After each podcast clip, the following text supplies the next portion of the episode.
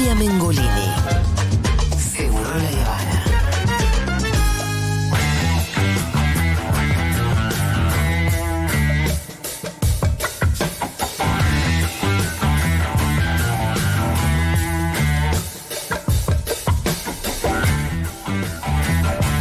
Bueno, por ahora lo, que pu- lo único que puede hacer el mercado de pagos es eliminar la tarjeta que tenía vinculada. Muy bien. Ah, perfecto. Y sí, Y ya guita está. no tenías. Perdón, yo Tres me- lucas, la verdad. No, está Bueno. bien. Se las regala. este hijo de puta, sí. eh, Gastales en algo, para que tirártelas. No, no, es que la, la verdad que no, como que no estoy logrando hacer otra cosa, pero por lo menos eliminé la tarjeta Es que era lo más increíble importante. que no sea sencillo eso. Tendría que haber un botón me robaron, ¿no? Sí, sí, sí, sí, sí, totalmente. O sea, me robaron y ahí por ahí yo soy muy boluda también, ¿eh? No lo sé, pero. No, pero no hay un botón de me robaron. No hay un botón de me robaron. Es como, bueno, tenés que entonces, y, y nada, nada es fácil porque que bloqueo la cuenta. Por ahí es eso, simplemente eliminar la tarjeta y. Bueno, listo. Sí. Pero hacen todo difícil, ¿eh? Yo estuve cambiando también eh, con Instagram y querer desbloquearte, de- desloguearte Instagram es difícil encontrarlo. O sea, todo es difícil salir. Sí. Está pensado para eso. Bien, bueno, Quique, eh, ¿cómo te va? ¿Todo bien? ¿Cómo andan? Bien, acá, con la Sí, peor de las ondas. Me imagino, me imagino, me imagino. No, a mí ya la verdad que hacer este programa y la empatía de los oyentes me llegó al corazón y ya estoy mejor. Se te nota mejor igual. ¿eh? Pero es un bajón.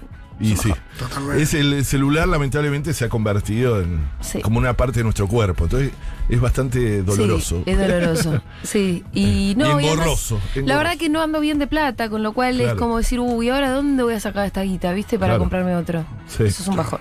Un bajón. Bueno, pero no importa, hay gente que está peor. ¿De qué vamos a hablar, Quique? ¿Cómo andan? ¿Bien? Bien, ¿Todo bien? bien, todo bueno, bien, bien. sí. Bueno, la, hoy, hoy vamos a hablar. a- ayer fue 10 de mayo Sí. y se cumplieron 6 años de la muerte de un científico argentino. Y digo, che, un científico argentino. Un científico argentino que tuvo mucho que ver con las luchas socioambientales en Argentina, que es nada más y nada menos que Andrés Carrasco. Ajá. ¿Ustedes habían escuchado hablar alguna vez de Andrés Carrasco? ¿Algo con el no, glifosato? no. No. Bueno, Es uno que eh, terminó muy flaquito, muy flaquito con cáncer. no, ese, Ah. ese- ese- ese- ese es un caso Sí. eh, que, que tuvo que ver con los agroquímicos. Sí. Está relacionado a Andrés Carrasco. Andrés Carrasco es un científico muy, muy reconocido que, trabajó en el exterior, eh, estudió en el exterior también y estudió acá, obviamente en Argentina. Fue presidente del CONICET dos años, eh, pero que se puso a estudiar, era un eh, embriólogo. muy, muy reconocido en términos científicos, pero también en términos sociales, políticos, era un- una persona muy interesante. Fue una persona que fue el que investigó las consecuencias del glifosato sobre la salud humana y animal. Eso que parece algo que debería ser normal en el país del mundo como es Argentina, que más glifosato por persona se aplica. Ustedes saben que Argentina es el país eh, número uno en el planeta en aplicación de, eh, de- de agroquímicos eh, y de glifosato. El glifosato, recuerden, hacemos un entre paréntesis, es ese químico, agroquímico que fue creado eh, por la corporación tan grande y monstruoso Monsanto, una especie de derivación de la gente naranja, para que se entienda. La gente naranja se usaba para defollar eh, durante la guerra, la, la guerra de Vietnam. ¿Se acuerdan? Se tiraba gente naranja para poder encontrar así a los enemigos. Se tiraba un químico que mataba todo. Entonces quedaban a- al descubierto.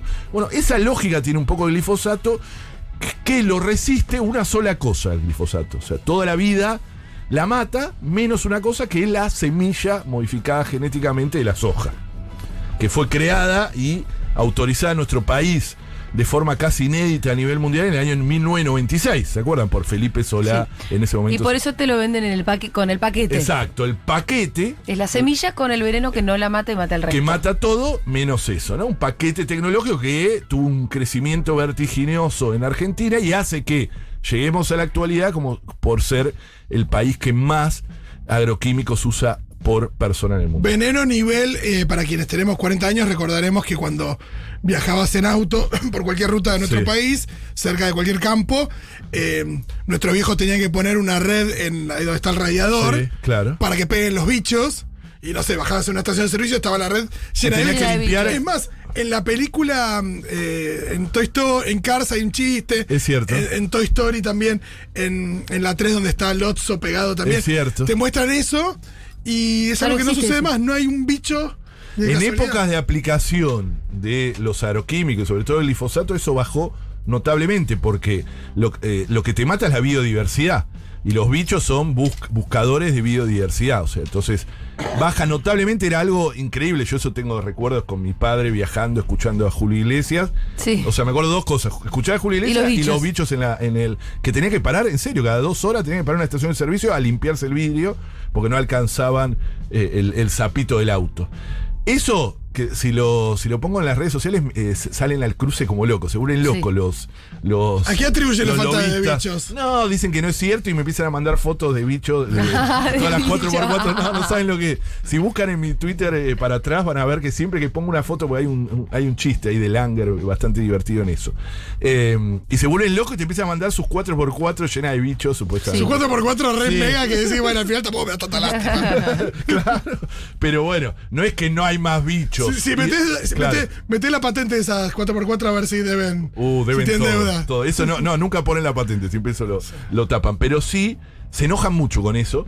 Es cierto que hay épocas que hay bichos todavía, pero las épocas donde hay aplicación de agroquímicos, que es, es por, por épocas, eso baja notablemente. El problema que también que los agroquímicos no solo, obviamente, afectaron la biodiversidad, sino que, como hemos dicho en reiteradas ocasiones, el glifosato está en todos los lados que se te ocurra. Por ejemplo, en las lluvias. Una- un estudio de la Universidad Nacional de La Plata estudió lluvias de la llanura, de, de la pampa húmeda argentina, y en la lluvia hay glifosato. En Argentina llueve glifosato. ¿No? Es tipo lluvia ácida. Que- Sí, una lluvia que termina obviamente en los acuíferos, entonces el río Paraná también fue estudiado y tiene más glifosato, según este estudio también de la Universidad Nacional de La Plata, que un campo de soja, por el tema del drenaje, la, la lixiviación. Es muchísimo eso, me Es imagino. muchísimo, muchísimo. Y nosotros tenemos glifosato, vos Julia y yo, vos te hiciste el estudio y yo tenemos en nuestro cuerpo, porque los alimentos tienen eh, agroquímicos. Una persona que se animó a estudiar los efectos de eso. En el mundo hay un lobby muy grande para que esto no se estudie ni se hable sobre esto. ¿no? El grupo Clarín, el grupo La Nación, que forman Expo Agro. Ustedes saben que Expo Agro es una, una conjunción entre eh, La Nación y Clarín. Hay pocas cosas que hacen juntos Sí, sí, es una sociedad total. una sociedad que tiene ahí un ideólogo que es Héctor Huergo, eh, que es el, el- el- el presidente de Clarín Rural. Ellos hacen un lobby muy fuerte para que no se hable. Él en el año 2009 lanza públicamente en una etapa muy conocida de página 12, porque es una página de, es una etapa donde eh, que le dieron la etapa entera eh, con una, un avión fumigador, es una foto de un avión fumigador cerca de una escuela rural, cuenta cómo científicamente demostró que el glifosato afectaba y generaba eh, la potencialidad de cáncer en los humanos y los animales. Esto fue una revolución, ¿eh? O sea, esto fue durísimo, porque había un estudio científico del CONICET que afirmaba algo que solo un investigador francés se había animado a decir algo y que había- estaba siendo perseguido por toda una serie de eh, cuestiones eh, eh, en ese país. Nosotros tomamos ese estudio científico del año 2009, de abril de 2009, eh, y presentamos una demanda ante la Corte Suprema de Justicia Ajá. de la Nación, en ese momento. Sí. Los señores. ¿Vos con quién, Quique? Con la, la Asociación Argentina de Abogados y Abogadas Ajá. Ambientalistas. Bien. Nos animamos, fuimos a la corte. Nos pasaron cosas rarísimas ahí. ¿eh? Nunca, me- nunca nos pasaron tantas cosas como esa vez. Desde aparecer en Wikileaks. O sea, Sí. Andrés Carrasco aparece en Wikileaks, nosotros aparecemos en Wikileaks. Ajá. Con todo, el, eh, sale el Departamento de Estado de Estados Unidos muy fuerte, eso aparece en los Wikileaks, ¿no? Está escrito, lo pueden leer en el libro de, de O'Donnell, ¿no? Eh, donde aparece la parte de eh, glifosato, cómo tenía que Estados Unidos defenestrar el estudio científico, así lo dice, ¿eh? hay un estudio, vamos a trabajar para demostrar, bla, bla, bla, bla, bla, bla, para atacar el estudio de eh, Andrés Carrasco y también aparece una parte que dice que un grupo de abogados fue a la Corte Suprema y pidió la suspensión del glifosato en Argentina. Eso nos pasó de todo. Esa misma mañana que presentamos la acción, nos empezaron a llegar cosas desde, eh, desde el estado donde tiene la sede Monsanto, es decir, un montón de cosas, de presiones de distintos lados. Andrés Carrasco a los tres días que publica este eh, eh, que, que publica en, en página 2 este estudio, bueno, lo empiezan a atacar de todos lados. Clarín La Nación sale muy fuerte eh, a decir que no era un estudio científico, a, a- a criticarlo. En ese momento el ministro de Ciencia era nada más y nada menos que el inefable Lino Barañao. Recuerden, el único ministro que pasó de, de- de un gobierno kirchnerista a un gobierno macri. O Sí, sea, sí, sí, sí. Por algo lo, lo- lo hizo. eh, un defensor a ultranza de los, de los y empezó a atacarlo fuertemente también desde el ministerio y atacarlo internamente en el, en el propio eh, CONICET. A los dos días le llega un cuerpo de abogados tipo película. Esto de, la, la vida de Andrés Carrasco es de película, sobre todo esta parte. Porque llega un, como una especie de ejército de abogados, tipo de Estados Unidos, porque acá no es tan común. Le golpean en el laboratorio que tenía ahí en la Facultad de Medicina de la Universidad de Buenos Aires Sí. eh, y le entran. Y empiezan a como a revisar las cosas, tipo película. ¿Él estaba ahí? Él estaba ahí. Sin ningún tipo de orden, nada, judicial, Pero nada. claro, los Ahora una cosa, lo empezaron a apretar dónde está el estudio, no sé qué. Me llama por teléfono, me acuerdo. Sí. Yo como abogado me llama, che, tengo esto, pero tiene una orden. Claro, Le digo, ¿pueden ¿cómo? venir? Claro, le digo, no, sacalos a patadas. le digo, y así fue, lo sacó medio a empujones, pero empezó un apriete eh, muy, muy fuerte que duró varios años. Ahí lo empezaron a apretar porque no tenían eh, publicado en una revista científica. ¿Se acuerdan esos debates que, que se dio también después ahora con el- la pandemia? ¿no? Si las cosas estaban Sí, que publicadas. las cosas se legitiman eh, de acuerdo a si te Exactamente. publicó o no te pu- ¿Cómo se llama la revista que se The te- Lancet. The The Lancet, Lancet. por ejemplo, claro. Bueno, ese debate también estaba ahí. Él terminó publicándolo en una, en una revista científica con pares, etcétera. Fue- es, un, es un estudio que está reconocido eh, a nivel mundial, pero eh, a, eh, a su vez pe- empezó una persecución muy grande en, en- su rol de investigador del CONICET, ¿no? De empezar a tratar de sacarlo, de, de- correrlo. eh, y él era muy interesante porque empezó ahí como a poner su vida sobre esto, ¿no? Con, con- este tema. Con presiones por todos lados. el, el- el descubrimiento científico, saberlo. Recuerden que estas grandes corporaciones, igual que las petroleras, eh, pagan estudios hasta científicos, si se quiere, para desvirtuar otros o Claro. para correr. Eh, Recuérdense cuando se, también se descubrió una especie de Wikileaks de, de la, de la. no solo de, del petróleo, donde se- eh, había empresas petroleras que sabían antes, hace muchas décadas, los efectos que hacía el, petróleo sobre eh, el, el cambio climático y que ellos pagaban para ocultar esos estudios, directamente pagaban para estudiar. También pasaba con Monsanto, una especie de Wikileaks eh, de Monsanto, es decir, una filtración de correos internos, etcétera, de todo un entramado a nivel mundial para encubrir y atacar a quienes en el mundo eh, se, se animaban a cuestionar los efectos de este que, cuest- que, que genera miles de millones de dólares, ¿no? El paquete tecnológico este, que ahora incluso excede largamente eh, a, a Monsanto, ¿no? Pero que ellos pagaban puntualmente y usaban al propio departamento de Estados, Estados Unidos, ¿no? Miren la presión eh, que ejercían. Y que el, el estudio de, ¿cómo se llamaba? Carrasco. Andrés Carrasco, Andrés sí. Carrasco, Sí. ¿Cuál es la conclusión básica a la que llega? La conclusión es, es, él había em- experimentado sobre eh, ranas y había hecho todo un experimento científico con aplicación de glifosato en forma Sí. científica, de la misma forma que lo tenemos nosotros, y había llegado a la conclusión que generaba malformaciones Ajá. genéticas el glifosato en primera y en segunda generación. Es decir, que era algo bastante grave, porque siempre el glifosato fue vendido como algo mágico, que no genera ninguna, y que además, como les dije, está en todos lados. ¿No? Y se les ponía en peligro además su gran experimento. Argentina fue el gran experimento masivo a partir de la década menemista del glifosato. Es decir, eh, recuerden que en Brasil, por ejemplo, el, el paquete tecnológico entra por contrabando. Es decir, primero se hace en Argentina, que se logran un gobierno que en un mes y medio, recuerden, hay una nota de Berbisky bastante elocuente de cómo se aprobó el glifosato en Argentina, que se aprueba en un texto, la mayoría está escrito en inglés, con todos los informes de la propia empresa Monsanto, decir, no hay informes, incluso con, porque ustedes saben que el, el Estado está lleno de científicos y de funcionarios muy comprometidos. O sea, esté quien esté en el, quien sea el, el- el- el- el- El gobierno. gobierno, el partido, está lleno de segundas líneas increíbles. El Estado, eso yo siempre lo, lo- lo valoro.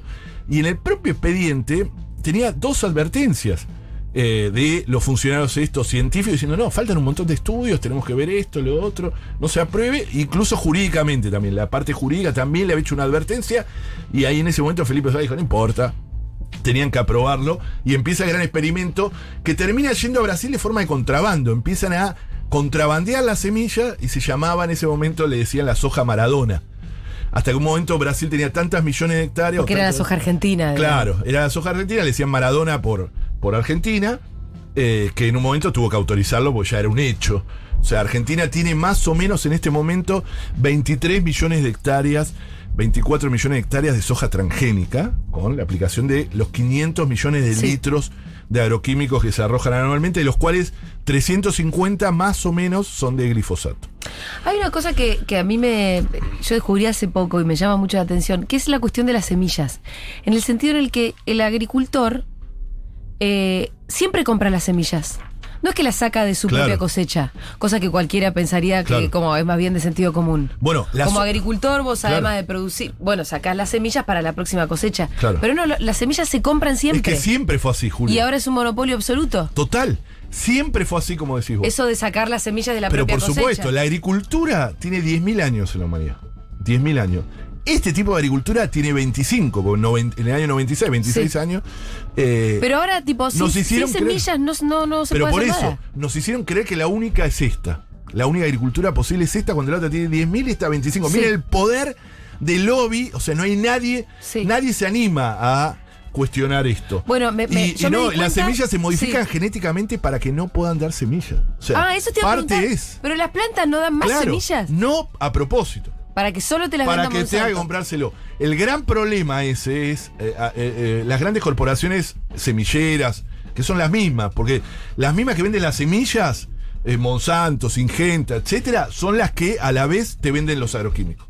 O sea, es el mismo. Sí. Uno te vende el otro, porque es un paquete de miles de millones O sea de dólares. la soja no da semilla de soja. No, la soja transgénica tenés que comprarla año tras año eh, a sus dueños. O sea, Es- que la es semilla, que es vida, Sí. tenga dueños es el gran desafío. Y hace mucho están detrás de la modificación de la ley de semilla, que Sí. es una vieja ley de semilla, eh, que no lo logran porque no se ponen de acuerdo entre ellos. Ajá. Porque ahí la sociedad rural empieza otro poder, ¿no? A decir, bueno, no, pará, esto es mucho. Nunca se pudieron poner de acuerdo. Y hay una campaña muy grande de la sociedad civil, de, eh, la- de- de- del lado nuestro, diría, siempre estando muy atentos, porque cada dos por tres sale, van a quieren sacar la nueva- nuevamente la ley de semilla, etc. Sí. ¿Sabes que yo me enteré de esto? Vos te, te reís porque por ahí para vos son cosas No. obvias, pero una vez que me tuve que entrevistar a una señora indígena que Claro. producía semillas. Claro.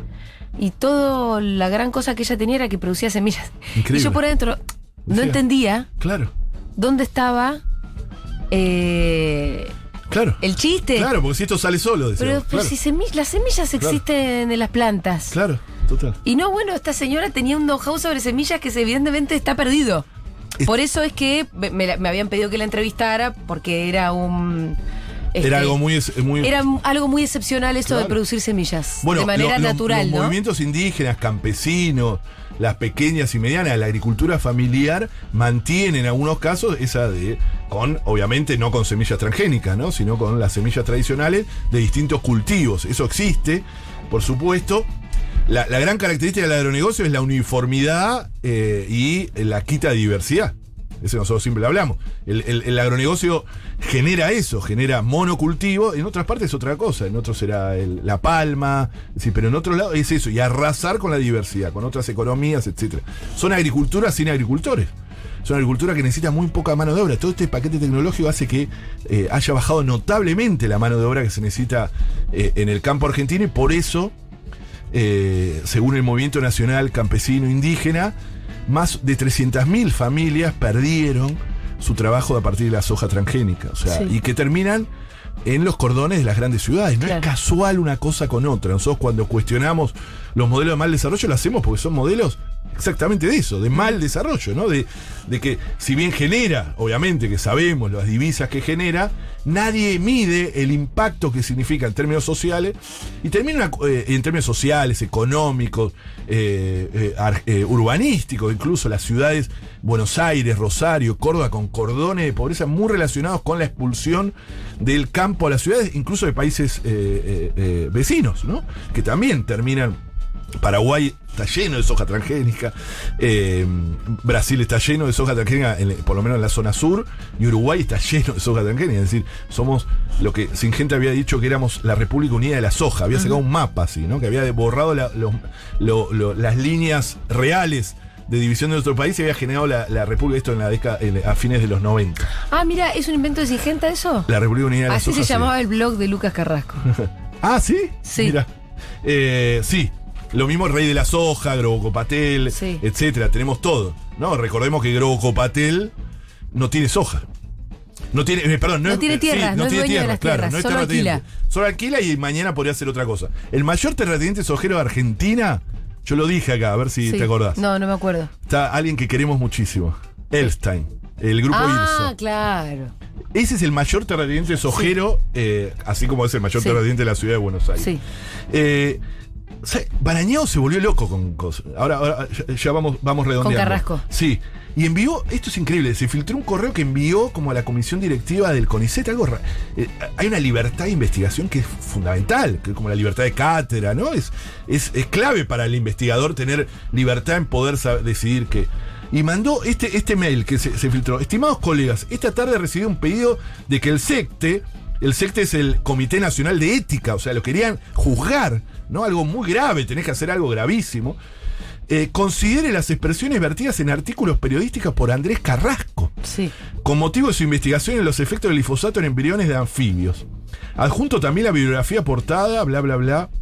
Es una locura. Lo empezaron a perseguir. Él terminó muy amargado, por eso él terminó recorriendo los territorios. Tal es así que una vez fue a Chaco y lo agarra todo el lobby sojero, o sea, le- se le meten, porque empiezan a demonizarlo, ¿viste? Te demoniza el, el lobby sojero, jodido, porque empiezan segundas líneas, incluso pequeños y medianos productores que creen que lo están atacando a él, porque eso es lo que nos pasa incluso en las redes a veces a nosotros. Cuando al revés, vos sos víctima de este modelo, vos tenés que pagar en dólares los fertilizantes, todo, el- los dólares. Fíjense la dependencia que tiene nuestra agricultura ahora del- de lo que vale el dólar, de lo que vale el petróleo, porque los fertilizantes están relacionados y los agroquímicos muy relacionados con la industria del petróleo. Y lo, lo rodearon en un auto y casi se lo dan vuelta el auto. Eh, empezaron a, pa, pa, pa, a pegarle así, fue una cosa de loco, fue bastante conocida esa, porque no- él iba a ir a dar una charla en Chaco, que es uno de los sectores más eh, castigados por el uso de, agro- de agroquímicos. Él empezó a dar charlas, charlas. Y ahí los chacareros. Sí, chacareros y parte de la sociedad rural, por supuesto, sí, sí, ¿no? sí, sí. Eh, Chacareros local, entre comillas, sí. ¿no? Los que. Sí, porque acuérdense que si algo hizo bien, y, sé que no tengo tiempo, pero sí, si algo que hizo bien el agronegocio fue eh, atacar, eh, eh, romper como un sentido común y hacer algo aspiracional. Eso Claro, siempre lo decimos. Claro. Acuérdense. El chacarero quiere ser más Exacto. parecido No a. quiere que le digan chacarero. No. ¿Entendés? Ni el gringo de la. Claro. Él, él quiere ser como Groco Patel, Sí. que es el Steve Jobs del campo. Que Steve eh, eh, Groco Patel no agarró una pala en su vida, ¿entiendes? O sea, eh, claro. eh, no, no, no, no lo digo despectivamente, o sea, no, yo, yo- yo tampoco hice eh, trabajo de campo. O sea, no, soy lo mismo. Sí, pero es para decir que no se Pero no parece es un nada en chacarero. realidad. Porque y, y pudieron, el, el agronegocio a través de su- sus corporaciones, eh, incluso eh, intermedias, eh, Casafe, eh, Apresid, empezaron a crear esa visión del, hombre de campo moderno, perfumado, lindo, a todo lo contrario de lo que se veía del campo, que era un tipo ignorante, atrasado, etcétera y, les hizo creer que eran eso. Por eso la- las marchas, eso es muy importante para estudiar la 125, para estudiar esas reacciones del campo cuando dice van a subir un punto las retenciones, etcétera, porque hay una cuestión aspiracional eh, muy, pero muy importante de eh, incluso cambió la cultura del esfuerzo que estaba muy metida en el campo argentino, la cultura del esfuerzo por la cultura de la eficiencia. Eso es muy importante ese cambio, porque ahí empezó el tema, bueno, no, es, es mejor arrendarla. En cambio, el, el- el- chacarero anterior tenía, no, este es mi campo y va a ser de mi hijo. Y bueno, empezó una gran cosa. Bueno, Sí. Andrés Carrasco, Bien.